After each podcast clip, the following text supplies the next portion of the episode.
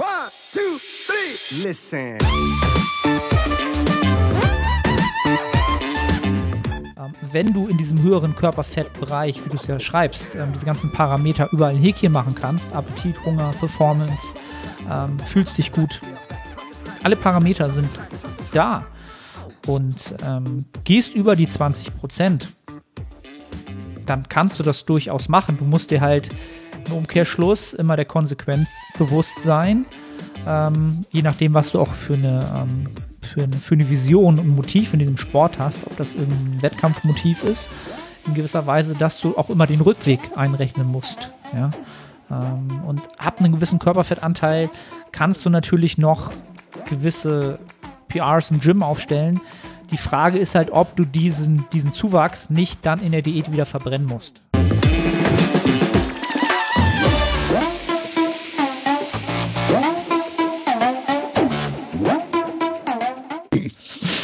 Nein, bin ich nicht.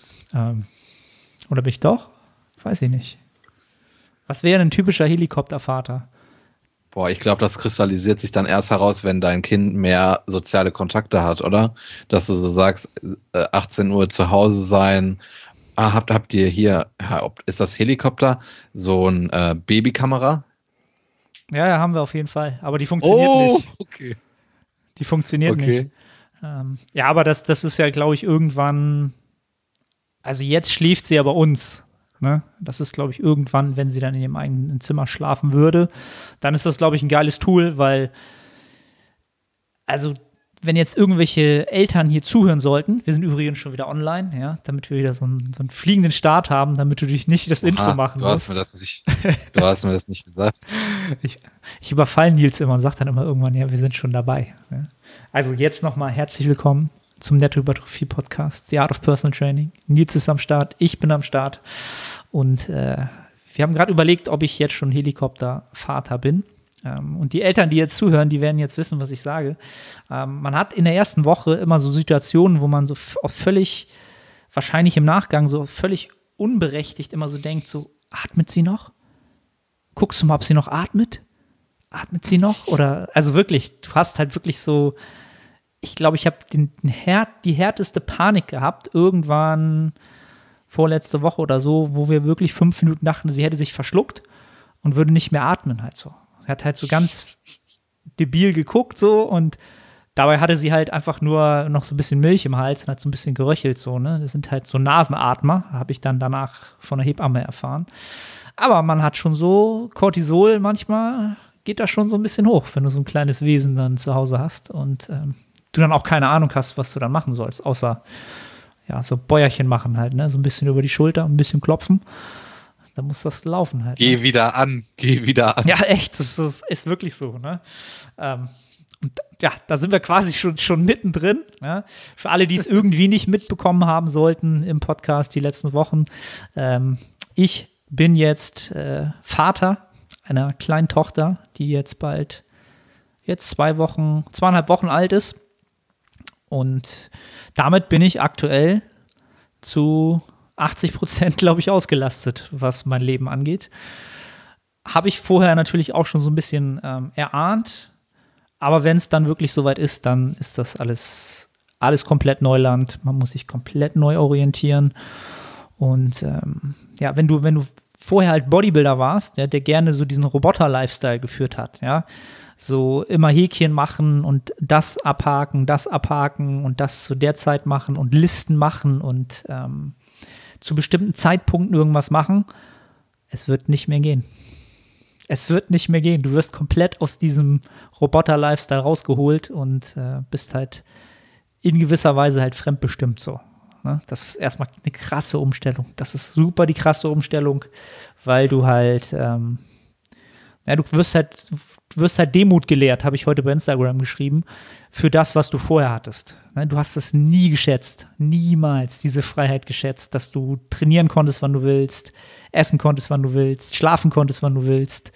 Ähm, ja. Aber ich bin trotzdem, für einige, vielleicht sehen sie es bei YouTube, ich bin gar nicht so sleep deprived, um wieder hier Englisch zu sprechen. Äh, es wird wieder einige Leute aufregen. Ähm, hab's, Schlaf ist zwar dezimiert, aber ich bin eigentlich ganz, ähm, ganz gut dabei. Ich krieg so, oder wir kriegen so geclustert so sieben Stunden Schlaf. Das heißt, man schläft mal zwei Stunden, dann muss die Kleine gefüttert werden, gewickelt werden, dann drei Stunden, dann das gleiche Spiel, dann schläft sie vielleicht nicht wieder ein, dann muss man zwei Stunden sie bespaßen und gucken, dass sie wieder einschläft und dann schläft man noch mal eine Stunde. Aber dafür bin ich, glaube ich, ganz, ganz happy. Ähm, ich bin tagsüber eigentlich nicht so abgeschlagen und müde. Ähm, das mal so als kurzer Intro, Roundabout, äh, Rundown, was bei mir so passiert ist die letzten zwei Wochen. Wart ihr schon zusammen im Gym? Ja, hier, hier oben in meinem Büro-Gym waren wir schon zusammen, ja. Auf jeden Fall. Also, das ist jetzt halt auch wieder so eine Sache halt, ne? Ähm, kann ich ja mal sagen. Ich habe, glaube ich, seit der Geburt drei Einheiten im Gym geschafft. Oder vier. Ich glaube, vier. Vier Einheiten im Gym geschafft und zwei Einheiten, die nicht so wirklich zählen, hier bei mir hier oben in meinem alten Lockdown-Büro. Ja, ähm, ja, und das, das war es eigentlich. Und da war sie da wirklich dabei. Da hat sie gepennt. Da habe ich dann hier trainiert mit, habe das Gusseisen wieder aus unter meinem Laufband hergezogen. Gegen jede Faser meines Körpers habe ich das trotzdem getan, um halt ein bisschen zu trainieren. Ja, und ansonsten habe ich ihr aber schon alles beigebracht, halt, ne? alle Bewegungsmuster, halt Knieflexion, Trizepsstrecken, Bizeps-Curls habe ich ihr schon gezeigt, Flies kann sie auch. Ähm, Laterals? Nee, das noch nicht. Bin ich noch gar nicht drauf gekommen. Ähm, das sehe ich kritisch in deiner Erzählung. Ja, ey, ey, ey, das, jetzt, jetzt, wo du sagst, merke ich es auch. Da habe ich schon die ersten Defizite halt, ne? ja, nee, mal schauen. Das ist, äh, ist eine lustige Zeit. Ähm, ich will sie auch zu nichts drängen, ne? Also nicht, keine Ahnung. Gibt so kleine Handelbänke schon, so für, für kleine Kinder, so aus Spaß, weißt du? Ja, habe so ich, schon, hab ich schon mal bei Instagram so. gesehen. Ja. ja, bestimmt. Also werde ich sicherlich mal äh, ganz zufällig bestellen und von Amazon liefern lassen und dann einfach mal ins Zimmer stellen und mal gucken, was damit passiert. nee, keine Ahnung. Ähm, bis jetzt ist sie sehr aktiv, auch schon sehr kräftig. Also die weiß, was sie will. Also wenn sie Hunger hat, kann die sich schon aufbäumen und äh, den Kopf von links nach rechts reißen und ja, also ich kann jetzt quasi wirklich anhand meiner Tochter sehen, wie Hypertrophie halt wirklich oder Wachstum an sich optimal funktioniert. Es ist, du musst eigentlich viel essen, dich wenig bewegen und immer schlafen, wenn es geht. Und dann wächst du halt maximal halt, ne? Also sie ist schon ein bisschen mit der Rate of Gain ist sie schon so, glaube ich, ein paar Prozentpunkte über über soll. Bin ich natürlich stolz. Ne? Ganz stolz. Ja, ich auch. da bin ich ganz stolz, dass sie da ordentlich äh, futtert.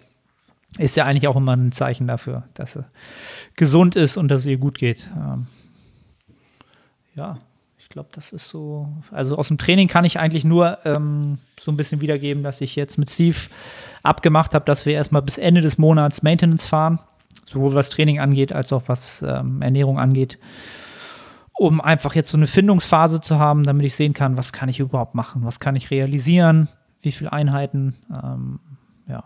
Und Ziel wird es sein, wenn ich dann wieder in meinen Arbeitsalltag zurückkehre. Also ich mache jetzt quasi einen, einen Monat, wie nennt man das denn, wenn man irgendwo arbeitet? Elternzeit. Elternzeit. Ja, also ich arbeite jetzt einen Monat, mache ich keine PTs, sondern arbeite wirklich nur äh, mit den Online-Klienten.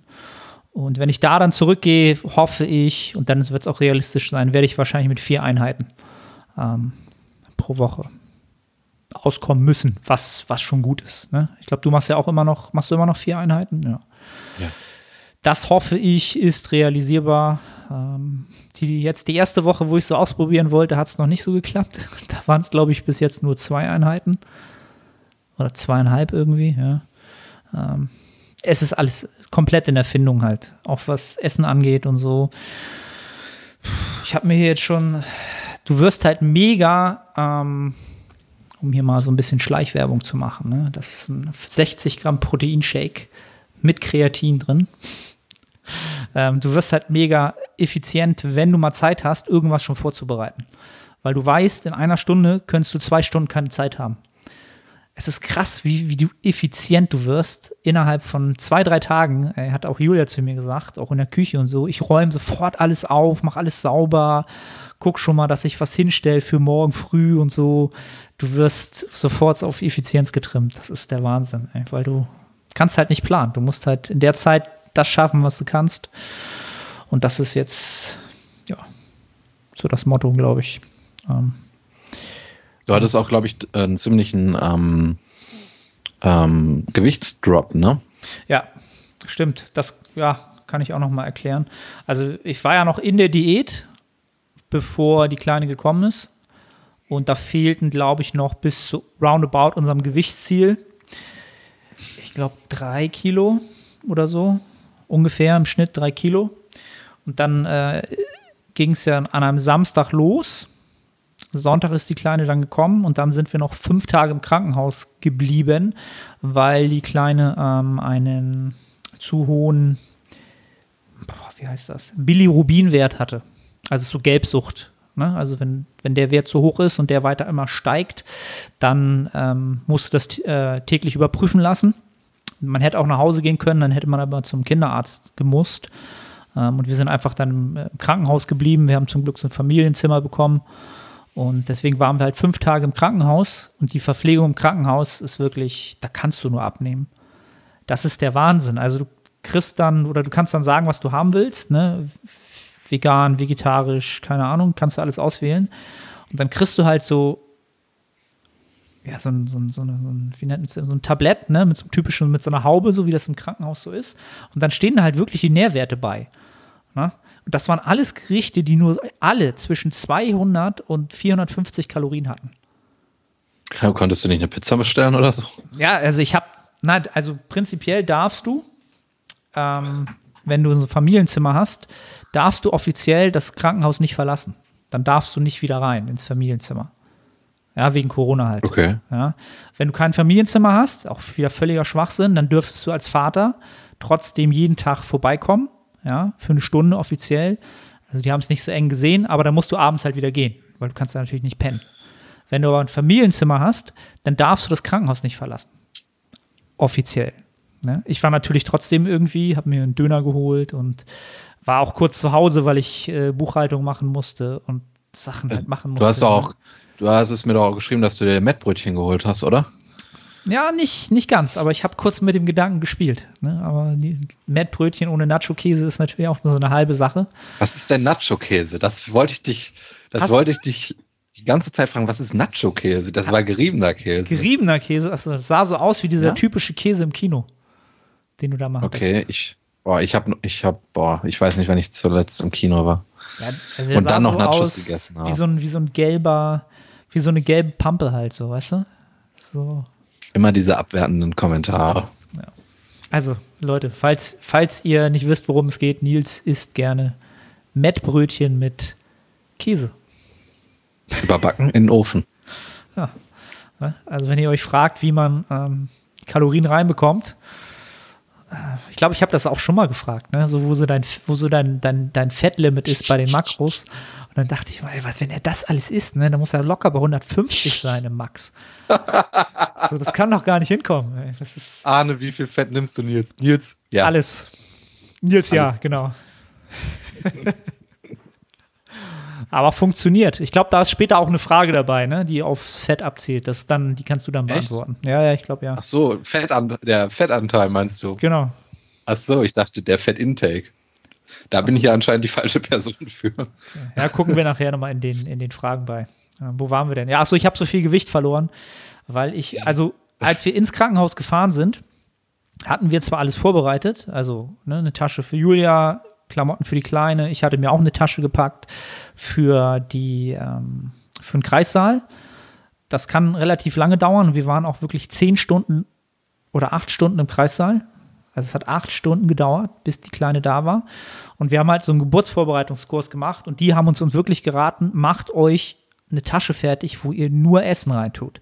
Von mir aus tut da Energy Drinks rein, was zu trinken, weil das dauert und das ist anstrengend und ihr braucht da was zu essen halt so, ne? Und dann habe ich da halt, was weiß ich, so Reiswaffeln mit Schokoüberzug, Kekse, so eine Protein-Schokoriegel, Fakes, alles, was so hochkalorisch war, habe ich halt mitgenommen. Das hat echt mir den Arsch gerettet halt, ne? Ich habe das alles aufgegessen. Auch so, kennst du diese Eierwaffeln? Diese Eier, Frischeierwaffeln aus dem Supermarkt, die schon so eingeschweißt sind? Frischeiwaffeln? Ich glaube, ich weiß, was du meinst, nur den Namen habe ich so in der Form noch nicht Ja, gehört. so Waffeln halt, ne? Also so, die so fertig Ja. sind. Auch super geil. Also da habe ich noch mal genug gegessen, aber dann danach hatte ich halt, ich hatte kein Whey mit, ich hatte nichts mit und war halt die ersten zwei Tage danach bist du halt fix und fertig, ne? Also wir haben, glaube ich, fast 48 Stunden nicht geschlafen mit allem drum und dran. Also es bist halt fix und fertig halt, ne? Ich hätte auch nirgendwo hingefahren. Protein-Intake, alles. Wenn du ein Kind kriegst und die kleinen Arm hältst, ist das halt alles weg. Es interessiert dich halt nichts mehr, ne? Es ist super krass.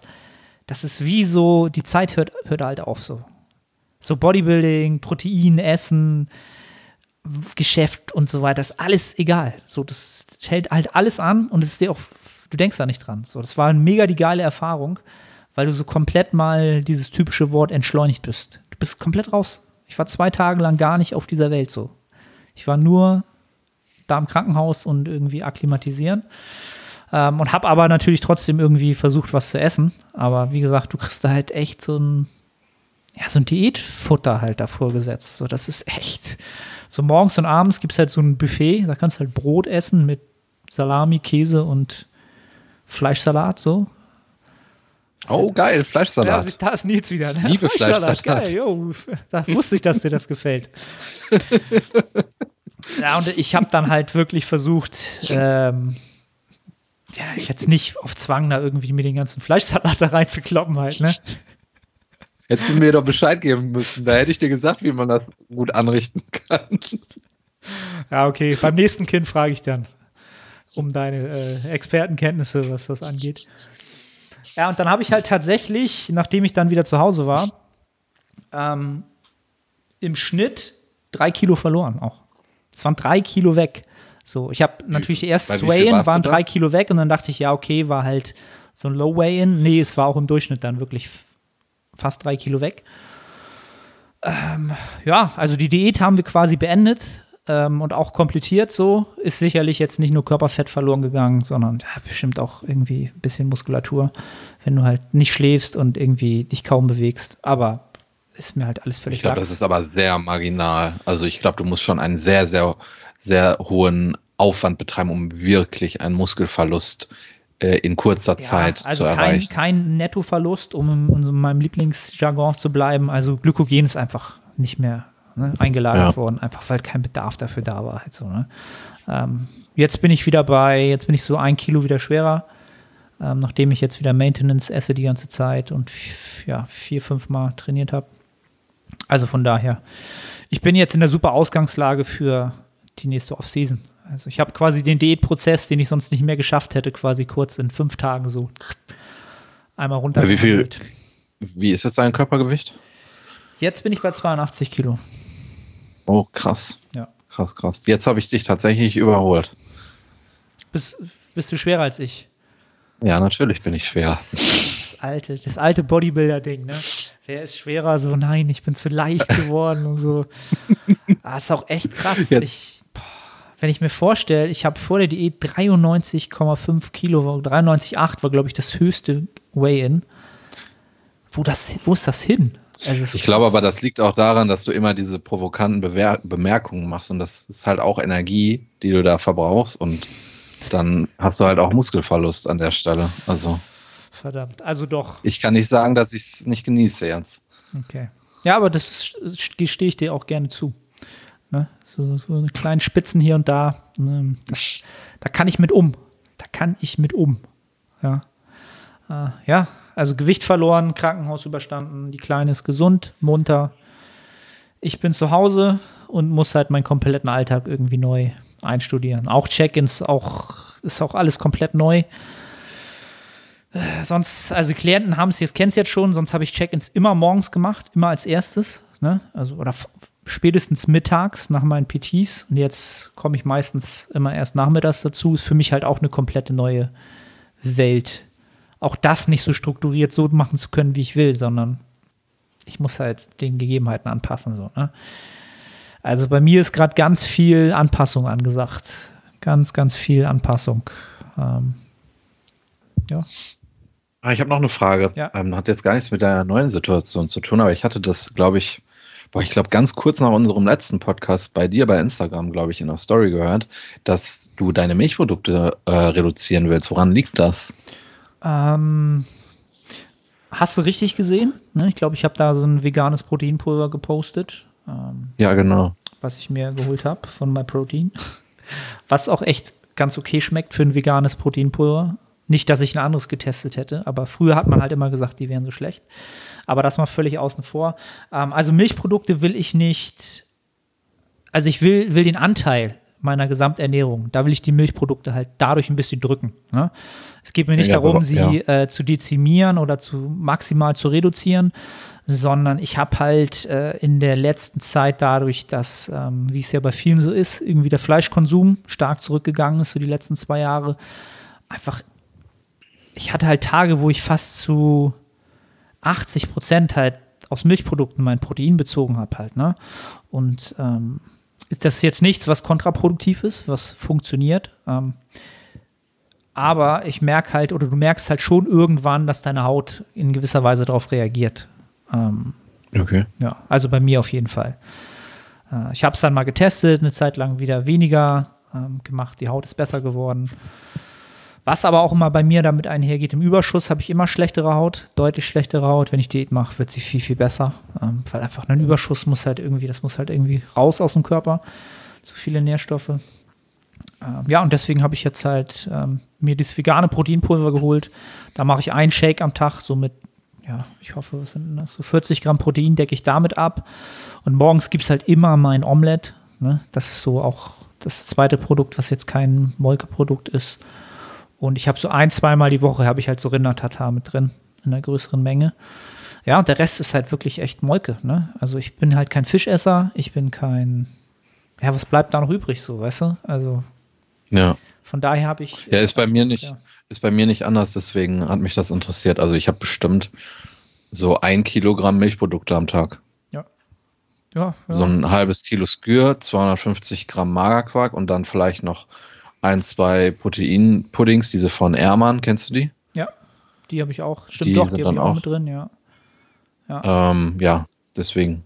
äh, Ja, weil ich halt auch kaum Fleisch konsumiere, wenn ich selber koche, was überwiegend der Fall ist. Ähm, ja, ich esse halt extrem viel Haferflocken und jetzt ab, aktuell sind noch rote Linsen dazugekommen, aber das sehe ich jetzt nicht so als Hauptproteinquelle. Das sind dann halt vielleicht 20, 30 Gramm und wenn ich halt auf 210 Gramm am Tag komme, dann ist halt auch 80, 90 Prozent über die Milchprodukte. Weiß ich gar nicht. Ähm, ich glaube, da gab es gerade irgendwo so eine Meta-Analyse zu dem Thema. Die aber jetzt auch wieder nicht so aufschluss, selbst für eine Meta-Analyse nicht so aufschlussreich war. Ähm, Oder halt Matt, ne? Also, oder halt Matt. Da hast du doch dein Fleisch. Aber Matt ist ja mehr Fett als Fleisch, also. Oder? Ich will auch nicht wissen, was da drin ist. Ähm, es schmeckt und das ist in Ordnung. Ja, es können ja gern mal jetzt alle Leute unter das Video oder ähm, wo auch immer uns schreiben, wie viel ähm, Molkeprodukte sie drin haben und wie viel Fleisch sie noch essen. Ob das ein Trend ist, der ähm, oftmals vorkommt und was da so, äh, ja, dafür alternierend konsumiert wird, um so ein bisschen Input zu haben. Das wäre cool. Einfach um mal wieder ein bisschen mehr Diversität in die Ernährung reinzukriegen. Ähm, ja. Macht, tut uns mal den Gefallen, gibt uns mal ein bisschen Input. Sonst muss Nils so viel Met essen irgendwann doch wieder. Und Ich, ich genieße das. okay. Ja, Nils, was war bei dir los? Jetzt haben wir so lange erstmal über mein Leben gesprochen. Yes, ich hatte den letzten Mesozyklus habe ich abgeschlossen. Du hast ja letztes Mal äh, kritisiert, dass ich keinen so ermüdeten Zustand habe, obwohl Mhm. es Ende vom Mesozyklus ist. Er ist dann schlagartig richtig reingekickt, die Ermüdung. Ähm, ich hatte dann noch zwei Einheiten in dem Mesozyklus und da war die Ermüdung richtig krass. Ähm, das war eine Pushed Session, eine Pull-Session und das war halt eigentlich nur noch so Gewicht von A nach B bewegen, weil ich halt extrem ermüdet war. Ich weiß nicht, ob du das kennst, wenn du schon so in so einen Satz reingehst, Oberkörperdruckübung, du merkst, da ist nicht mehr so viel Kraft da und du schiebst das Gewicht halt nur noch weg. So waren die letzten zwei Einheiten. Das war jetzt auch nicht so schlimm. Ich sehe das eigentlich als ein gutes Timing an. Gerade dann kommt der Deload. Also war das so von der, vom Ermüdungsmanagement war das ein super Timing. Es waren zwei Einheiten. Ähm, ja, an sich war der Mesozyklus extrem gut. Ähm, also sehr, der war perfekt eigentlich. Äh, darüber habe ich mir auch Gedanken gemacht, warum lief es dann eigentlich so gut? Und ich glaube, das lag jetzt nicht so daran, dass ich vielleicht X-Sätze für den Muskel gemacht habe oder diese spezielle Übung oder dieses Blabla, sondern äh, weil einfach über diese fünf Wochen mein Schlaf eine 10 von 10 war. Ich ähm, natürlich im Kalorienüberschuss war und ich absolut entspannt war. Also ich hatte, ich habe überlegt, ich hatte in diesem Mesozyklus hatte ich einen Tag, wo ich gestresst war und wo mich etwas wirklich aufgeregt hat, so dass ich auch noch abends im Bett lag und mir so dachte, oder wo ich mich einfach geärgert habe. Ne? Ähm, und äh, ich, hatte, ich war den ganzen Zyklus extrem entspannt, äh, Schlaf war immer super und deswegen lief der auch so gut. Ähm, ja, ähm, das, was du auch vorhin gesagt hast, fressen, schlafen, trainieren. Äh, deswegen war das auch eine super Entscheidung. Das war zwar nur so eine Kleinigkeit zu sagen, hey, ich trinke nach 14 Uhr an Trainingstagen kein Koffein mehr, aber das hatte echt nachhaltig jetzt einen riesen Impact, glaube ich, auf meinen Schlaf. Äh, deswegen war ich jetzt auch im nächsten oder in diesem Mesozyklus so am überlegen, was mache ich eigentlich so abends mal so als Routine, um runterzukommen. Und äh, ich jetzt höre ich immer ein drei Fragezeichen Hörspiel vom Schlafen gehen. Äh, ja, ich das denke, das wird auch, auch noch. Das wäre mein ultimativer Tipp gewesen. Ne? Das ist eigentlich schon mein Geheimnis seit, ja, weiß ich nicht, seit 20 Jahren oder so. Drei Fragezeichen zum Einschlafen. Das ist der Killer-Tipp. Ja, okay, okay. Wirklich, echt. Also ich kenne drei Folgen von den drei Fragezeichen, wo ich ungefähr drei Viertel kenne, ja. Den Rest, da kenne ich nur das Intro und so die ersten fünf Minuten, dann ratze ich immer weg. Das ist super geil. Ich finde, äh, ja, ja, also es ist, ist, echt mega gut. Und das so als Routine halt abends, als wiederkehrendes Ritual, mhm. ähm, ist halt aber auch manchmal abends schwer, finde ich. Also es klingt so simpel, aber manchmal mache ich es halt einfach nicht. Dann merke ich direkt, Schlaf ist wieder schlechter gewesen. Ähm, okay. Ja, aber das gilt jetzt, das gilt es jetzt so zu machen. Ähm, ja, jetzt nächster Mesozyklus ist gestartet. Äh, die Intro-Sessions waren wie immer ein bisschen undankbar. Da hat sich das Gewicht äh, sehr viel schwerer angefühlt. Ähm, ja, gestern hatte ich eine richtig schlechte Einheit. Das haben wir ja auch gerade schon besprochen. Ich habe nämlich, äh, ich habe einen Fehler begangen. Ich habe mittags, glaube ich, boah, 1600 Kalorien oder so innerhalb von, lass es 10 Minuten sein, konsumiert. Das hat mich ziemlich ausgenockt und ich glaube, dass da hat mein Körper auch viel Energie rein investiert, das zu verarbeiten. Und im Training ging es mir dann nicht so gut. Ich habe noch die Oberkörper-Push-Übungen machen können. Die liefen auch eigentlich ganz gut. Dann habe ich meine erste Quad-Übung gemacht ähm, und habe dann gemerkt, dass es mir echt bis zum Hals steht. Und dann habe ich das Training abgebrochen. Ähm, ist so, ja, ist ziemlich ärgerlich, weil ich halt schon mittags so das Essen gesehen habe und mir so dachte, hm, das ist jetzt vielleicht nicht die schlauste Entscheidung, aber dann dachte ich so, Kalorien sind alles und dann habe ich es reingehauen. Ja. Ähm, könnte da so eine Tendenz ausmachen, ne? High ach, Fat. Ja. Dass das so gut ist. Das war wirklich High Fat.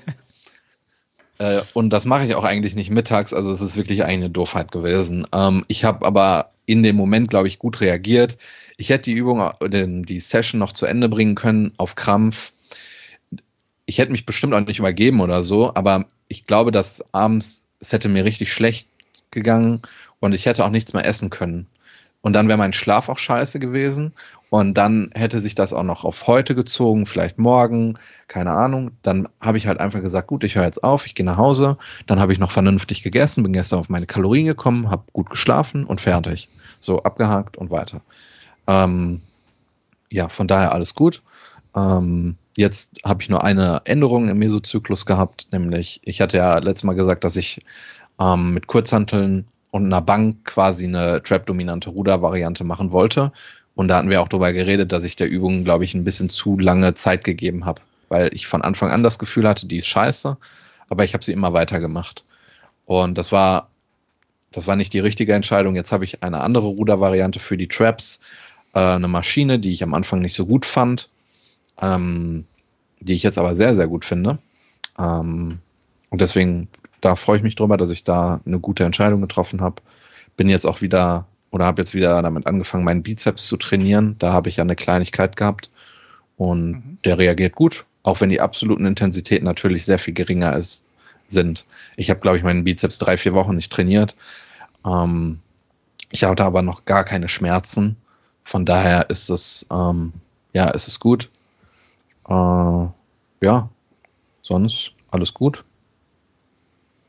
Ja. Wie lange wie so. lang, lang geht der Aufbau noch? Äh, warte, ähm, jetzt bin ich bei 84 Kilo. So schwer war ich noch nie. Äh, ich bin auch nicht fett oder so. Ähm, und da, das ist eine gute Frage jetzt, wie lange geht der Aufbau noch? Ähm, man könnte jetzt, wenn man sich, wenn ich mir meinen Körperfettanteil als alleinigen Faktor betrachte, könnte man natürlich sagen, dass man jetzt einen Minicut macht. Ich glaube aber, dass das die absolut falsche Entscheidung jetzt in meinem Fall wäre, weil ich ähm, gerade ein ziemlich krasses Momentum habe und ich einfach Bock habe zu trainieren und zuzunehmen und Progress zu machen. Und ähm, ja, ich habe dieses Jahr Zeit verloren durch Corona, immer noch, die kriege ich nicht zurück. Und deswegen will ich jetzt eigentlich nicht in Defizit gehen. Also deswegen, ich kann dir nicht sagen, wie lange der noch geht. Ich würde gerne die 90 Kilo knacken und dann einen Minicut einschieben. Nice. Also vielleicht noch sechs, sieben Monate, acht Monate und dann ein Minicut. Ähm, ja. Ja. Gefällt mir. Also hört sich, hört sich gut an. Hört sich wie eine proaktive Entscheidung für die Masse an. 90 Kilo wären auch ziemlich krass, muss ich sagen. Also das wäre so ein Meilenstein. Weil ich damals, als ich mit dem Training angefangen habe, habe ich, ich habe, glaube ich, mit so 65 Kilo angefangen und das war damals schon krass, als ich so 70 Kilo geknackt habe. Da habe ich mich gefreut. Und dann war das noch ein Riesenmeilenstein, 80 Kilo zu knacken. Äh, deswegen, ähm, ja, 90 Kilo wären schon sehr gut. Da wäre ich aber wirklich sehr hoch, was den Körperfettanteil angeht. Genau, da müsste den, ich auch runter. muss den Leuten einmal kurz sagen, deine Größe, weil sonst ist immer die Frage dann zu Gewicht. So, ja, ich bin 1,72 Meter. Also da wäre 90 schon eine Hausnummer. Das, weil wollte ich nämlich gerade sagen, wenn du jetzt 82 äh, wiegst und noch auf 90 hoch willst. nee, 84. 84, selbst 84. auch 84 und jetzt auf 90 hoch willst bei 1,72, das ist dann schon. Äh, wie, wie nennt man das? Ähm, ich habe einen Arta, einen Klient von mir, mal sehen, vielleicht hört er das ja. Ähm, das ist der Swarby-Modus. So hat er das immer genannt. Nicht mehr Swo Swole oder so, sondern es ist Swarby. Das ist so eine Mischung aus Swole und schwabbelig. Ja. Aber hey. Ja, aber ja, wie gesagt, ähm, wenn ich jetzt, wenn ich allgemeine Entscheidungen treffe, egal bei wem, Minicut ja oder nein, gehen da immer mehrere Faktoren mit in die Entscheidung. Natürlich der Körperfettanteil, aber auch das Wohlbefinden, das Hungergefühl, ähm, die Trainingsperformance und, ein, und der einzige Faktor, der bei mir dafür spricht und wie weit bin ich vom Wettkampfgewicht entfernt und wie weit bin ich vom Wettkampftag entfernt oder vom Prep-Start, und der einzige Faktor, der bei mir dafür spricht, einen Minicut zu machen, ist äh, der Körperfettanteil. Sonst äh, stehen alle Zeichen weiter auf Kalorienüberschuss. Und wenn es halt 7 zu 1 steht, dann gehe ich ja weiter in Kalorienüberschuss. Ähm, ja. So sieht das aus. Deswegen wird es noch weiterhin ähm, Eis geben, Mettbrötchen, Fleischsalat. Verdammt. Ähm, ja. Die guten Zeiten. Ja. Aber ich komme jetzt ja auch wieder in den in den Aufbau. Äh, ich freue mich schon drauf. Es ist unglaublich, ne, wie, wie auch das, wie lange man das, wie man das, wenn man länger wirklich im Aufbau ist, auch wieder für selbstverständlich ansieht halt, ne? Dass man jetzt Fortschritte Gerade, kann. Und ja, ich glaube, das wird nochmal ziemlich krass, wenn ich wirklich in einer Wettkampfdiät bin, weil ähm, ich ja in meiner ganzen Trainingshistorie immer ein Kaloriendefizit quasi vermieden habe. Also ich bin dem immer aus dem Weg gegangen habe eine längere Diät. Hinter mich gebracht, einen Minicut und einen abgebrochenen Minicut dieses Jahr wegen der Gymschließung.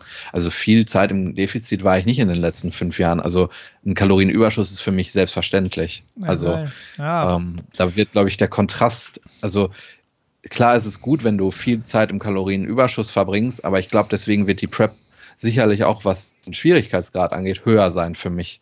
Ja. Wo, es gibt vielleicht Leute, die sind dann vier Monate in der Prep und es ist alles easy und da wird wahrscheinlich bei mir auch schon irgendwo äh, eine psychische Ermüdung eintreten. Also ich glaube, die Prep für mich, die wird sehr, sehr hart sein. Ja, ja Gerade Diäten, weil ich- Diäten ist halt auch eine Fähigkeit, die man ausprägt, definitiv.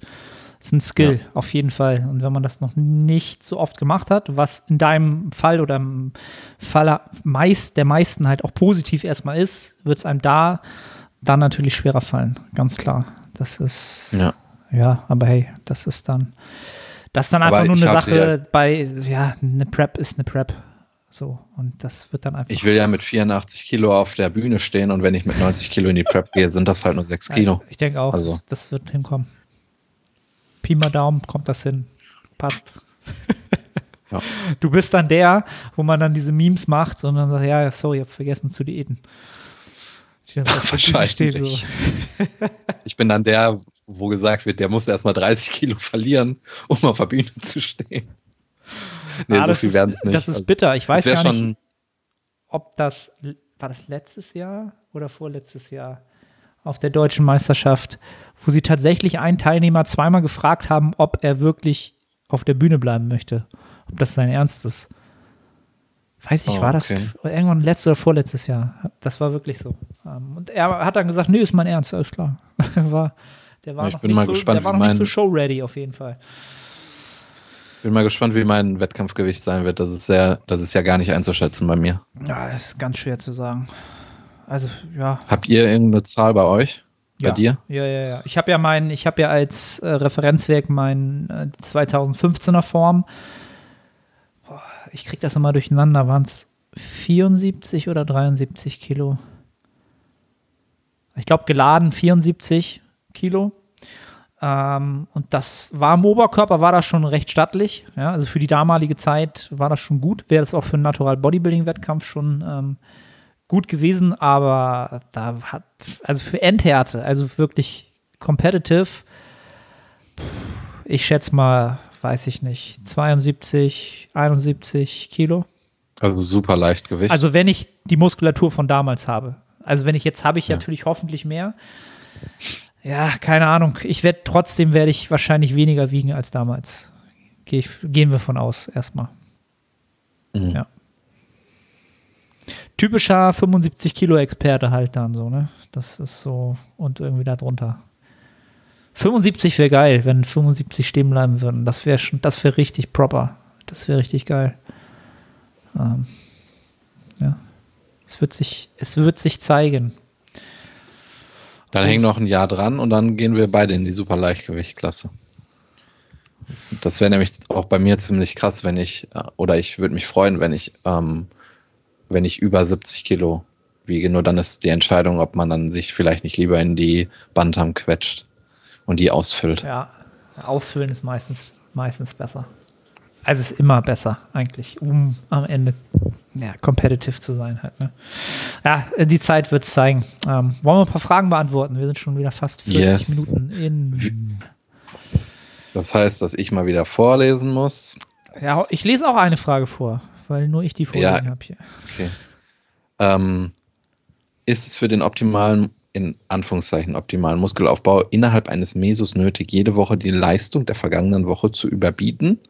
Oder kann ein Mesozyklus-Design mit statischer Rear genauso erfolgreich sein wie eines, bei dem man die Rear Woche für Woche fallen lässt, um eine Wiederholung oder etwas mehr Gewicht mehr zu bewältigen? Okay, also der, der optimale Muskelaufbau ist natürlich unser aller Ziel. Ja, ähm, dem Optimum nachzukommen ist quasi unmöglich. Ähm, ich glaube, grundsätzlich würde ich erstmal, oder muss man jetzt erstmal wieder die Frage klären, die Henne oder das Ei. Ja, und die Henne oder das Ei ist, wenn es um Hypertrophie geht, halt wirklich, bin ich in der Lage, eine höhere Leistung abzurufen aufgrund der Adaption der Vergangenheit oder muss ich eine höhere Leistung bringen, um neue Adaptionen anzustoßen? Das sind eigentlich immer so die Grundgedankengänge, die man sich vorher klar machen sollte, wie man glaubt, dass für eine Hypertrophie funktioniert. Ähm, ich bin immer noch jemand, der, oder ich glaube, dass die erste Variante für mich ist sie einfach realistischer. Das heißt, du wirst durch Adaption, die stattfinden, aufgrund Trainings vorher, mehr leisten können. Ja? Und nicht andersherum, du musst mehr leisten, um neue Adaptionen zu machen. Das mal deiner Frage voraus ähm. Ähm, ob man jetzt vom Mesozyklus-Design, ob man mit Reps in Reserve arbeitet ähm, oder nicht. Ähm, nee, er meinte statisch oder nicht. Also er sagt, Option A wäre zum Beispiel, sagen wir Intro Week und dann haben wir drei, vier Wochen. Und dann hat er jetzt zum Beispiel, sagen wir, immer 0 bis 1 statisch. Oder er macht fallende, quasi Achso, von, von 3 bis 0 runter, oder? Mhm. Ja. Okay. Ja, okay. Dann habe ich es doch richtig verstanden. Ähm, also wenn du halt immer mit statischen Reps in Reserve arbeitest und dann natürlich wahrscheinlich ziemlich nah am Muskelversagen, ähm, das, da spricht überhaupt nichts gegen, ähm, weil das Einzige, was du dann halt natürlich anpassen musst, ist das, ja, das Programming und dieses, das Design deines Mesozyklus natürlich halt, ne? weil du natürlich dauerhaft höhere relative Intensitäten fährst, was am Ende des Tages, ähm, ja, das Programming sensibler oder angepasster sein lassen muss, muss es im anderen Falle auch, aber nochmal sensibler sein muss ähm, weil du natürlich den Ermüdungsfaktor konstant ein bisschen höher treibst von Anfang an. Ähm, was du tun kannst, was dann wahrscheinlich so ein bisschen in der Länge der Zeit, die du ähm, sozusagen Reize anhäufen kannst, die wird wahrscheinlich kürzer sein. Dafür kannst du eine größere Menge in der Zeit anhäufen. In der anderen Variante kannst du eine längere Zeit haben, auch eine große Menge an Reizen anhäufen. Und das ist dann wieder eine Rechnung, ähm, was bleibt netto halt übrig, Nettohypertrophie halt. Ne? Hast du noch genügend ähm, Reiz oder genügend Reiz aufgebaut und ähm, ist die Ermüdung nicht irgendwann so hoch, dass die Adaptionen äh, nicht mehr möglich werden, weil wir nur noch mit dem Regenerieren, Regenerieren beschäftigt sind. Ja? Weil dieser Prozess im Körper halt zu viel äh, Kapazitäten einnimmt. Ähm, das kann in beiden Fällen der Fall sein, wenn man es nicht ideal programmt oder ideal durchführt oder nicht anpasst wöchentlich. Ich sehe jetzt in, nicht keinen Vorteil in, in der einen oder anderen Variante, sondern da komme ich wieder mit meinem typischen Thema, es muss dem der Charakteristika des Athleten entsprechen und ähm, dem, wie er den Prozess, wie ihm der Prozess dauerhaft Spaß macht. Ähm, ja. Was ja, hast du dazu? Sehe ich genauso. Ich glaube, beides kann super klappen und kann beides super in die Hose gehen. Wenn du jemand bist, der ähm, ja, der vielleicht auch nicht in der Lage ist, zwei Stunden lang richtig ans Limit zu gehen und du aber von Woche 1 nach der Intro Week eine Null Reps in Reserve in den meisten Übungen hast, dann wirst du da psychisch dran zugrunde gehen.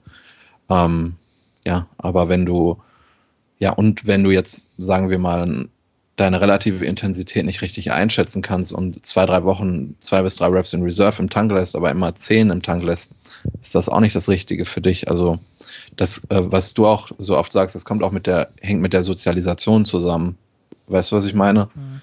Deswegen, ähm, das ist, wie du schon sagtest, stark vom Individuum abhängig. Also ich habe jetzt erst nach fünf Jahren Training das äh, Gefühl, dass ich wirklich in jeder Übung immer pushen kann. Egal, was für externe Faktoren ich habe. Ich bin in der Lage, ins Gym zu gehen und wenn eine Null Reps in Reserve auf dem Plan steht, dann mache ich die, egal was ist. Das wäre vor zwei Jahren nicht möglich gewesen. Und da wäre auch meine Bewegungsqualität war noch gar nicht so gut wie jetzt. Und jetzt kann ich sagen, sie ist überall auf einem hohen Niveau, überall bin ich reflektiert. Deswegen ähm, trainiere ich auch im Moment äh, sehr oft immer mit sehr hohen relativen Intensitäten. So wird sich das wahrscheinlich auch bei ähm, Individuen verschieben. Das heißt nicht, dass das, was du jetzt machst, auch noch in drei Jahren gut für dich ist. Ähm, ja, ich hoffe, das ist jetzt nicht eine zu allgemeine Antwort. Ja, das ist, ist auch so ein typisches Szenario, wie du es so schön ähm, auch schon gesagt hast. wenn diese Bewegungsqualität wächst und fundamental die Qualität der Arbeit immer besser wird, dann entwickelt man sich so langsam dahin, dass man halt näher zum Muskelversagen trainiert, weil man einfach auch merkt, es ist effektiv. Ja? Das, was ich da mache, ist effektiv. Und irgendwann kippt das dann aber halt auch wieder, wenn du halt irgendwie sehr, sehr stark wirst oder ne, in bestimmten Muskelpartien sehr stark bist, dominant bist. Ja, dann wird es halt wieder schwerer, das alles ähm, mit der Ermüdung zu managen halt. Ne? Also es, es ist ein super individuelles Thema. Ja. Ähm, dann haben wir die nächste Frage. Wie würdet ihr euren Mikrozyklus, ich würde es erweitern auf Mesozyklus, Programm, wenn ihr zweimal die Woche RDLs und zweimal die Woche Bohr ausführen wollt? Diese beiden Übungen geben mir einfach mehr Stimulus als andere, aber, über, aber über, überlappende Soreness des unteren Rückens könnte problematisch sein. Ähm, da würde ich stark von abraten. Also ich antworte selten so allgemein, aber das würde ich mir nicht antun. Ähm, wenn du in wenn du zweimal die Woche einen ADL machst und zweimal die Woche eine Bohr und ähm, in beiden Lifts stark bist, dann wird das äh, zu Konflikten führen, was das Ermüdungsmanagement angeht. Da würde ich eher bei der Bohr das bei einer einmal die Woche belassen und wenn du da noch einen anderen äh, trapezdominanten Slot hast, da vielleicht auch auf eine Chest-Supported-Variante gehen, wo du nicht so viel Axiallast hast, ähm, wo der Stimulus aber auch absolut akzeptabel ist. Ähm, und ich selber kann da aus meiner Erfahrung sprechen. Ich hatte selber zweimal die Woche einen RDL, zweimal die Woche eine schwere Beugevariation. Und das ist nicht möglich, wenn du ein gewisses Stärkeniveau erreicht hast. Und ich würde das auch gar nicht erst etablieren, äh, weil es dann umso schwerer wird zu sagen, ich gehe einen Schritt zurück und mache weniger. Auch wenn es vielleicht effektiv mehr ist, was du dann machst, dein Ego wird dir sagen, du machst weniger. Und dieser Prozess, das dann zu verarbeiten, kostet einfach viel zu viel Kraft. Und ein Programming sollte nicht nur aus, äh, sollte dich nicht nur vier Wochen weiterbringen, sondern vier Monate, äh, ein Jahr, zwei Jahre, drei Jahre. deswegen würde ich ähm, an der Stelle äh, ja einfach ähm, eine andere Entscheidung treffen. Ja. Kann ich eigentlich kaum, kaum was hinzufügen. Ähm, die Lifts, die sollte man immer, na, wie soll ich sagen, sehr bedacht, diese, diese bedacht, beiden Lifts vor allem. Genau, man sollte sie bedacht wählen und man sollte sich, ähm, wie er ja auch so schön schreibt, ähm, ist, sie geben ihm mehr Stimulus als alle andere.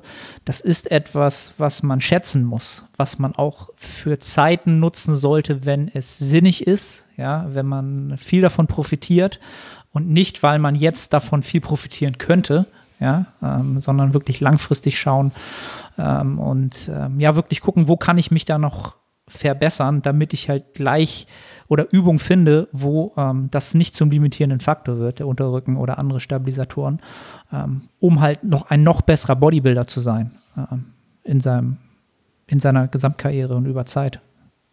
Ja. Ja. Und dann nächste Frage. Seit längerem stagniere ich beim Bankdrücken. Gewicht mit den jeweiligen Wiederholungen bleiben nahezu konstant. Zu mir, Frau, 1,61 Meter und ungefähr 50 Kilo. Zurzeit drücke ich etwa 40 Kilo für 3x8. Meine Frage, ist das bei Frauen üblich, dass wir beim Bankdrücken nicht so weit kommen bezüglich Gewicht wie die Männer? Ich sehe nämlich wenig Frauen, die nahezu vergleichbar so viel drücken wie Männer. Habt ihr vielleicht Tipps zur Steigerung im Bankdrücken? Danke schon mal im Voraus für eure Antwort und viele Grüße. Ähm, ja, ich denke, dass es jetzt nichts Ungewöhnliches, dass Frauen weniger Performance bringen im Bankdrücken als Männer. Allein was das absolute Körpergewicht angeht und die Muskelmasse. Und man sieht es ja, dass bei Oberkörper-Push-Bewegungen das Körpergewicht stark korreliert mit der Leistung. Äh, erstmal, was du ganz am Anfang gesagt hast, du stagnierst beim Bankdrücken. Äh, dann würde ich mal überlegen, was hast du überhaupt für eine Strategie, um dich in einer Übung zu steigern? Nicht unbedingt jetzt, was das Bankdrücken angeht, sondern allgemein. Ich denke, ein sinnvolles Tool wäre, wenn du sagst, du setzt dir eine Rep-Range, sagen wir sechs bis neun, und wenn du in der erst, in erst, im ersten Satz diese neun erreicht hast, dann steigerst du das Gewicht um den kleinstmöglichen Faktor. Das ist bei mir in der Regel sind das 2,5 Kilo. Aber wenn du ähm, bei dir gesehen hast, dass du ja Probleme hast, dich im Bankdrücken zu steigern, könnte das auch ein Kilo sein. Ja. Ähm, vielleicht hast du dich immer nur ähm, intuitiv gesteigert, wenn du das Gefühl hattest, jetzt ist es ganz gut. Und eventuell war das ein Fehler, dass du da einfach wirklich eine Stringenz brauchst, eine Strategie. Ähm, dann was das Allgemeine ähm, angeht im Bankdrücken jetzt spezifisch, was hilft dir dabei im Bankdrücken besser zu werden? Auf jeden Fall ein Kalorienüberschuss, dann auch höher Frequenz zu drücken. Ich denke, dass es ein Riesenunterschied ist, ob du zweimal die Woche Bankdrücken machst oder nur einmal die Woche. Ob du das Ganze dreimal die Woche umsetzen kannst, das, ähm, das würde ich so pauschal nicht beantworten. Das hängt darauf, davon ab, wie du deine Sessions jeweils gestaltest. Ähm, deswegen würde ich erstmal hochfrequent benchen, Kalorienüberschuss.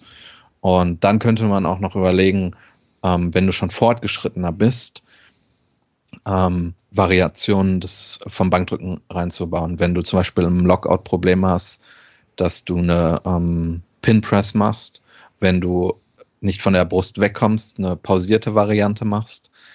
Ähm, ja, oder dass du zum Beispiel auch enges Bankdrücken einbaust, um einem Trizeps stärker zu werden.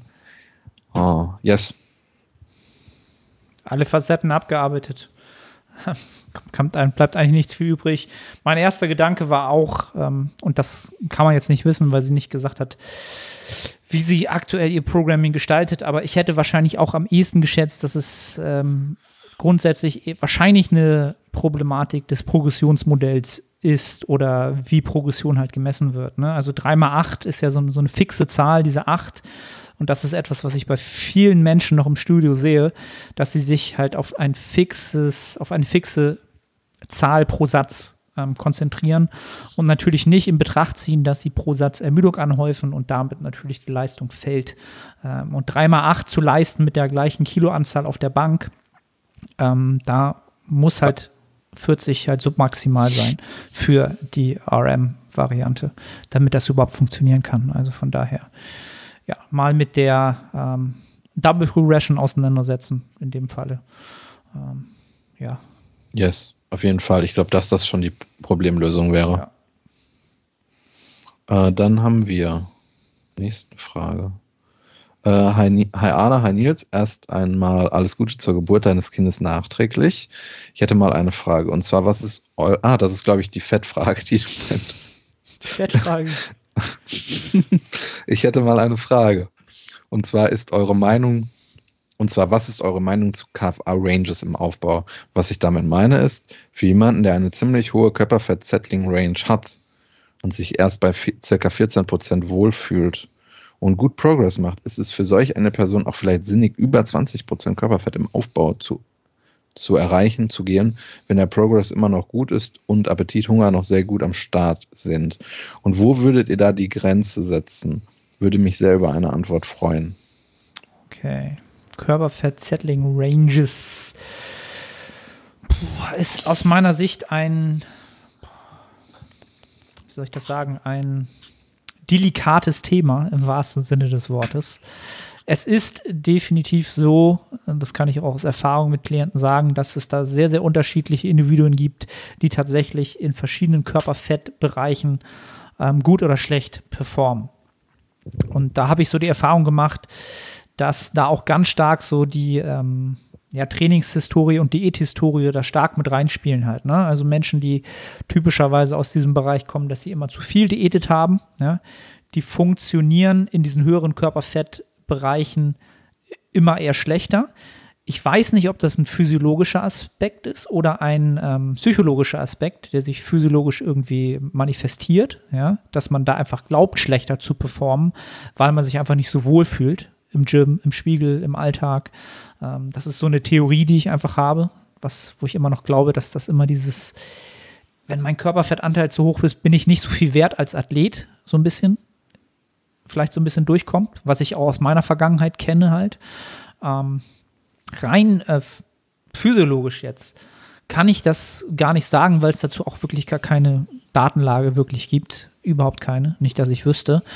Ähm, wenn du in diesem höheren Körperfettbereich, wie du es ja schreibst, ähm, diese ganzen Parameter überall ein Häkchen machen kannst, Appetit, Hunger, Performance, ähm, fühlst dich gut, alle Parameter sind da und ähm, gehst über die 20 Prozent, dann kannst du das durchaus machen. Du musst dir halt im Umkehrschluss immer der Konsequenz bewusst sein, ähm, je nachdem, was du auch für eine, ähm, für, eine, für eine Vision und Motiv in diesem Sport hast, ob das irgendein Wettkampfmotiv ist, in gewisser Weise, dass du auch immer den Rückweg einrechnen musst. Ja. Ähm, und ab einem gewissen Körperfettanteil kannst du natürlich noch gewisse PRs im Gym aufstellen. Die Frage ist halt, ob du diesen, diesen Zuwachs nicht dann in der Diät wieder verbrennen musst. Also das, was du netto gewinnst, ob du das nicht wieder hergeben musst, ob du das überhaupt mitnehmen kannst in, ein, in eine Form, in der das dann bleiben würde. Das ist dann halt immer so eine Sache, das kann ich dir nicht beantworten. Das ist auf dem Papier immer fraglich. Ja, traue ich mir gar keine richtige Antwort zu. Ähm, was sagst du? Yes, ich sehe das so wie du. Du hast ja auch gesagt, dass es sehr stark vom Individuum abhängt, ob derjenige sich eben wohlfühlt in einem unteren Bereich, in einem oberen Bereich. Ich glaube, ob ein Körperfettanteil oder es ist relativ, ob jetzt der Körperfettanteil hoch ist oder niedrig. Und deswegen würde ich unterschiedliche Parameter betrachten, ähm, ja, die mit mir zusammenhängen, nämlich wie der Fragensteller das schon sehr richtig gesagt hat, die Trainingsperformance, das Hungergefühl, Wohlbefinden. Und wenn du all diese Faktoren betrachtest, hast du eigentlich einen relativ objektiven Blick auf deine Gesamtsituation und kannst vielleicht auch das, was du gerade gesagt hast, emotionale Dinge, die in der Vergangenheit entstanden sind, ähm, ausblenden oder dafür sorgen, dass die nicht so einen hohen ähm, ja, so einen hohen Einfluss auf dich haben. Ja, vielleicht, es gibt bestimmt sehr viele Menschen auch, die sagen, ich muss jetzt diäten, damit ich im Sommer gut aussehe. Das ist für mich jetzt kein legitimer Grund. Und von so einer, von so einem Gedanken lässt du dich dann eben nicht beeinflussen, wenn du eben diese verschiedenen Faktoren betrachtest. Ähm, und dann kann es natürlich sein, dass du für dich eben eine richtige Entscheidung triffst und dann in einem bei einem KFA von 20 Prozent immer noch im Überschuss bist. Also, und es gibt sicherlich auch Athleten, die mit 20 Prozent KFA sich absolut gegen die Wand fahren. Also ich glaube, Jannis, der bei dir auch schon häufig mhm. in der Show war, der wird da gar nicht drauf klarkommen. Ja. Und da hast du ja auch schon richtig erwähnt, die Historie. Und er war ja schon in Situationen, wo er sehr tief war. Das bestätigt ja auch irgendwo deine Aussage, jetzt nur an einem Fall, aber ja. Deswegen, ähm, ich weiß nicht, ob das eine gute Entscheidung ist, hat er gefragt. Oder ja, und dann noch vielleicht, wo man die Grenze setzen würde, eben wenn diese verschiedenen Faktoren alle sagen, gehen, machen Cut, wenn du dich nicht wohlfühlst. Wenn du auch merkst, dass du über die letzten Mesozyklen gar nicht mehr so einen großen Fortschritt erzielt hast und du vielleicht auch abends meistens noch 1000 Kalorien offen hast, obwohl dein Tag gut strukturiert ist und du trotzdem 1000 Kalorien reinzwängen musst äh, und das über einen längeren Zeitraum der Fall ist, dann würde ich die Grenze ziehen. Mhm. Ähm, ja, aber ich würde niemals die Grenze ziehen aufgrund eines pauschalen Körperfettanteils. Dann haben wir von Aaron eine Frage. Tipps für Progression im Bizeps bei Kurzhantelcurls, da immer zwei Kilogramm Sprünge. Da würde ich auch die Double Progression anwenden, nur diese irgendwo erweitern, indem ich die Rep Range erhöhe. Ähm, wir haben ja gerade, oder ich hatte gerade eine Rep Range von 6 bis 9 genannt, als Beispiel fürs Bankdrücken. Wenn jetzt nur 2 Kilogramm Sprünge möglich sind bei Kurzhantelcurls, würde ich einfach mir eine Rep Range setzen von 10 bis 20, dass du da über die Rep Range deinen Fortschritt machst. Weil wenn du jetzt eine Rep Range, ich drücke mich jetzt extra extrem aus, von 10 bis 11 hast und dann diesen Sprung machst, dann wirst du extrem abfallen und das wird nicht langfristig klappen. Aber wenn du eine Rep-Range von 10 bis 20 hast über drei Sätze, wird das wunderbar funktionieren. Also da, ich denke, das, das ist schon die Lösung für dein Problem. Das würde ich auch bei, bei allen Übungen machen, wo äh, eben nur solche Gewichtssprünge möglich sind, weil wenn du jetzt von 10er Kurzhanteln auf 12er gehst, das ist prozentual ein Riesenanteil. Wenn du das im Bankdrücken machen würdest, würdest du die Person für wahnsinnig erklären. Ja. Und deswegen bei Laterals ist es zum Beispiel auch wunderbar. Ähm, ja. Soll ich weiter direkt die nächste machen? Hau raus. Espresso Ghetto. Wie geht's Arne mit der Gesamtsituation? Liebe Grüße, herzlichen Glückwunsch und alles Gute. Bester Mann, äh, treuer Zuhörer. Habe ich ja schon gesagt, mir geht's, mir geht's eigentlich blendend. Ähm, selbst das Schlafdefizit ist erträglich. Das sagt eigentlich schon. Ich glaube, das waren das waren alle. Du hast noch eine Frage. Genau, ich lese sie mal vor. Die ist ein bisschen länger. Ähm, geht auch los mit immer wieder ein bisschen länger. Thema Muskelfaserverteilung. Eine Thematik, die in der Szene ja hin und wieder mal angesprochen wird, mir aber immer noch ein wenig unklar erscheint. Stellt die Muskelfaserverteilung eurer Meinung nach einen relevanten Faktor für ambitionierte Trainierende dar? Gibt es dahingehend bereits Erkenntnisse, welche sich pauschal auf Athleten anwenden lassen oder ist die Verteilung sehr individuell? Was wären praktikable Strategien, um die Muskelfaserverteilung herauszufinden? Sollte man in euren Augen demnach bestimmte Muskeln tendenziell eher in den niedrigeren oder höheren Wiederholungsbereichen trainieren? Was wären gegebenenfalls Vor- oder auch Nachteile, welche sich ergeben könnten, wenn man sich, wenn man versucht, den, die Muskelfaserverteilung in seinem Trainingsplan als relevante Variable zu integrieren? Noch etwas Kontext nebenbei, habe mich selbst noch nie intensiv mit dieser Thematik befasst, aber im Laufe der Zeit hin und wieder leichte Tendenzen gespürt, dass bestimmte Muskelgruppen in bestimmten Wiederholungsbereichen besser bzw. schlechter hypertrophieren. Zum Beispiel bei der gesamten Rückenpartie habe ich bei einem Fokus auf Wiederholungsbereiche von 10 aufwärts deutlich zügigere Erfolge verzeichnen können. Hoffe, es war Spannendes dabei. Viel Erfolg und Freude bei der neuen Rolle als Vater. Viele Grüße, Max Windhagen. Max auch immer dabei und immer mit sehr, sehr guten Fragen dabei. Ähm, ja, ich glaube, wir hatten schon mal kurz überlegt, ob wir die Frage nicht schon hatten, also nach, nach der Muskelfaserverteilung. Ähm, meines Erachtens nach gibt es jetzt keine Datenlage oder meines Wissens nach Datenlage, die jetzt ähm, ja, wie soll ich das sagen, jetzt eine ganz klare Empfehlung für das eine oder das andere oder für große Akzente oder Tendenzen in die eine oder andere Richtung äh, hinweisen. Ähm, wir wissen halt, dass wir zwischen 5 und 30 Wiederholungen, ja, ähm, bei entsprechend äh, angepasster relativer Intensität, wie sagt man das so schön im Deutschen, ähm, robuste Hypertrophie produzieren können. Ja, Finde ich immer geil. Robuste? robuste Hypertrophie. Ja, also ähm, und von daher sind, äh, sind diese ja, Muskelfasertypen und die Wiederholungsbereiche alle relevant. Ähm, jetzt kann man natürlich ganz klar überlegen oder sich als Individuum ähm, einfach mal hinstellen und ganz klar sein Training tracken und schauen, was funktioniert wo besser, zu welchem Zeitpunkt. Deswegen sagen wir auch immer, trackt euer Training, sammelt Daten und guckt auch, dass ihr diese evaluiert und schaut, was funktioniert gut, was hat sehr, sehr gut funktioniert. Und er hat ja selbst schon reflektiert, dass er im Rücken zum Beispiel bei zehn Wiederholungen aufwärts deutlich bessere Erfolge erzielt als äh, wahrscheinlich bei niedrigeren Wiederholungsbereichen. Ne? Ähm, und meine Empfehlung dafür ist halt, wenn, wenn du das noch nicht weißt als Zuhörer jetzt und überlegst, ja, und wann soll ich das denn wie machen?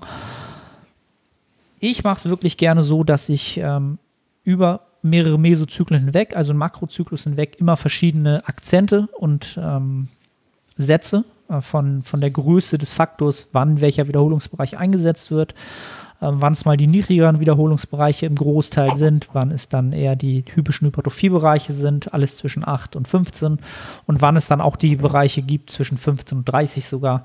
Ähm, und das hat immer phasenweise, phasenpotenziert ähm, seinen Platz in ähm, in der Makrozyklusplanung aufeinander abgestimmt. Da könnte ich jetzt noch groß drauf eingehen. Da kommt zeitnah auch ein Projekt, wo das Relevanz hat. Ja, ich sage nur ähm, Nettohypertrophie-Projekt ist zeitnah da. Da wird das alles äh, sinnig nochmal ähm, erklärt. Aber das mal so erstmal nebenbei. Äh, ja, also wirklich sein Training exakt nach Muskelfaserverteilung aufzuteilen, wird, glaube ich, schwer. Es sei denn, es, du hast halt schon wirklich ganz genau herausgefunden, dass du halt der typische Mensch bist, der jetzt, ähm, keine Ahnung, bei dem Wadentraining wirklich nur im Bereich zwischen 6 und 10 funktioniert und alles darüber nie funktioniert hat. Man muss es halt wirklich für sich ausprobieren. Ähm, deswegen sind wir halt alle verschieden ähm, und haben halt auch verschiedene Verteilungen und ob sich diese Verteilungen auch von der Tendenz verändern können im Raume der Zeit oder im Laufe einer Trainingskarriere, ist halt auch immer noch etwas, was geklärt werden muss ähm, in der Sportwissenschaft. Ja, so. Das war so meine Antwort. Nichts Absolutes weiß man nicht. Hast du noch was hinzuzufügen? Genau. Ich glaube, das letzte Mal, als die, also wir hatten die Frage schon mal, aber nicht so gestellt, mit Erfahrungswerten auch. Äh, ich glaube aber, letztes Mal haben wir uns darauf geeinigt, dass eben, ähm, dass diese Entscheidung, wie, welche Rap-Range ich mache, gefestigt wird mit steigenden Erfahrungswerten des Athleten. Und ich glaube, wenn man fünf, sechs Jahre produktiv trainiert und da auch Daten gesammelt hat und weiß, äh, diese Übung ist für diesen Muskel in meinem Fall gut und da bin ich in der Rap-Range stark und kann mich steigern, dann wird die Frage an sich auch gar nicht mehr so relevant sein. Ja. Weißt du, was ich meine? Ja. Ich weiß zum Beispiel, dass ich super in der Bank performe, dass ich in einer Rap-Range von 5 bis 10 super performe und dann habe ich gar nicht mehr diese Fragestellung, muss ich das jetzt nach meiner Muskelfaserverteilung machen oder wenn ich über meine Trizepsübungen nachdenke, weiß ich, es gibt Übungen, äh, da habe ich eine geringere Rep-Range, da bin ich sehr stark und dann falle ich aber extrem ab und brauche Downsets. Und so habe ich ja indirekt das Problem gelöst, indem ich halt einfach ähm, das Programming eben auf meine individuellen Gegebenheiten anpasse. Und dann wird wahrscheinlich die Frage auch automatisch geklärt sein. Ähm, ich glaube, wenn man ein jüngerer Athlet ist und noch nicht so viele Erfahrungen gesammelt hat, dann sollte man einfach äh, seine Daten sammeln, wie du das gesagt hast, und herausfinden, was für was eben funktioniert, in welcher Rep-Range das klappt. Max hatte ja gesagt, dass er, glaube ich, in, im Rücken 10 bis 15, das ist eine Rep-Range, wo er augenscheinlich guten Progress macht. Und dann wird sich das wahrscheinlich auch in der Zukunft ebenso durchsetzen. Ja. Ja. Es kann ja sein, dass er mal äh, in der Bohr eine tiefere Rep-Range ausprobiert und er merkt über zwei, drei Zyklen, das ist vielleicht nicht das Optimale und dann hat er seine Lösung für das Problem gefunden. Exakt. Ja. Finde ich einen sehr guten Abschluss zur heutigen Episode. Wir sind nämlich schon ja, über eine Stunde in. Ja. Nils, wie immer, und ich hoffe, du bist vorbereitet, hast du noch weltbewegende Worte an die Zuhörer zu richten. Boah, ich habe einen Tabubruch begangen, ja, tatsächlich. Ich habe ja jetzt, ich mache fast fünf Jahre Bodybuilding und habe fast fünf Jahre jeden Morgen das gleiche gefrühstückt und habe das tatsächlich geändert äh, und esse jetzt morgens immer Knuspermüsli. Etwas höher kalorisch mit Mandeln. Das ist mein neues Frühstück. Das ist, äh, weil ich ja aktuell will ich schon mal vorsorgen dafür, dass ich vielleicht abends nicht so Bock habe, meine Kalorien aufzufüllen und dann habe ich morgens schon knapp 1000 Kalorien. Frontloading quasi.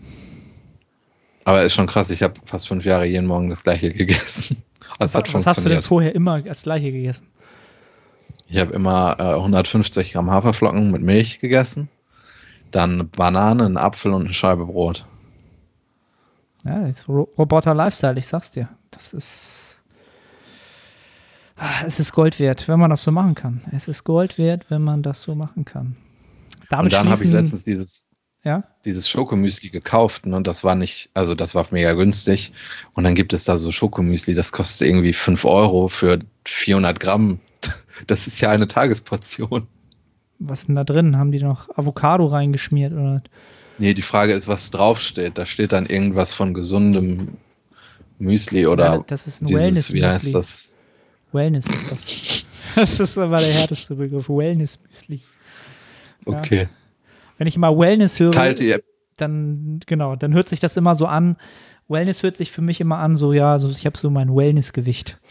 Da fühle ich mich well mit. ja, da bin ich gerade. Ja, genau. Ähm, teilt die Episode auf jeden Fall. Yes. Tut das. Wir sind raus. Bis zur nächsten Episode. Over and out. Ciao, ciao.